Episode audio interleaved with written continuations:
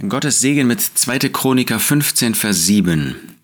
Da lesen wir, dass der Prophet Asaja folgendes sagt: Seid stark und lasst eure Hände nicht erschlaffen, denn es gibt Lohn für euer Tun. Wir leben hier sozusagen oder erleben hier Worte in der Zeit von Asa, einem König in Juda, der das tat, was gut und recht war in den Augen des Herrn. Sie haben sich wirklich auf die Seite des Herrn geschlagen und sie haben erlebt, wie Gott ihnen Rettung gab und wie er ihnen geholfen hat. Und da kam dann Asaja, der Sohn Odets, und auf ihn kam der Geist Gottes.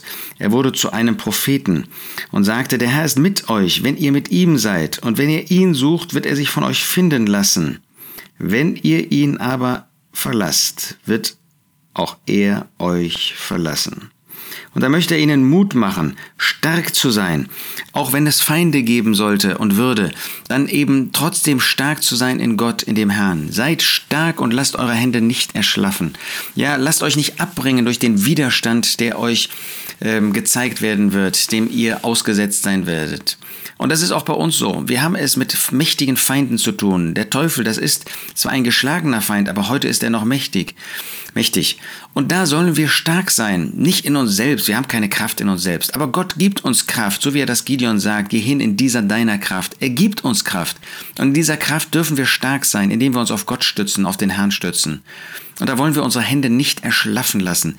Wollen wir das Werk Gottes betreiben. Wollen wir das tun was der Herr uns aufträgt. Und wir können das tun, auch in Zeiten des Niedergangs, auch in Zeiten von kleiner Kraft. Da gibt der Herr uns die Kraft, um zu tun. Lasst uns weiterarbeiten, nicht nur für unseren irdischen Erwerb, das sollen wir tun.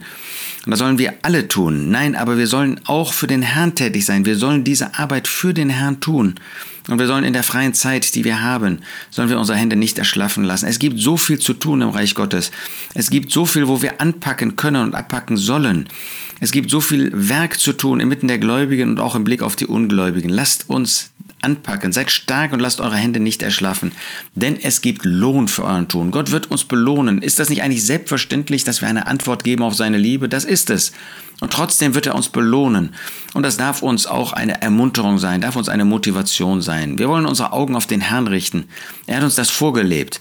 Und wir wollen weiter tätig sein. Es gibt so viel zu tun. Es gibt so viele Bedürfnisse. Lasst uns tätig sein in dem Aufblick zu ihm, in dem Vertrauen, dass er uns segnen wird.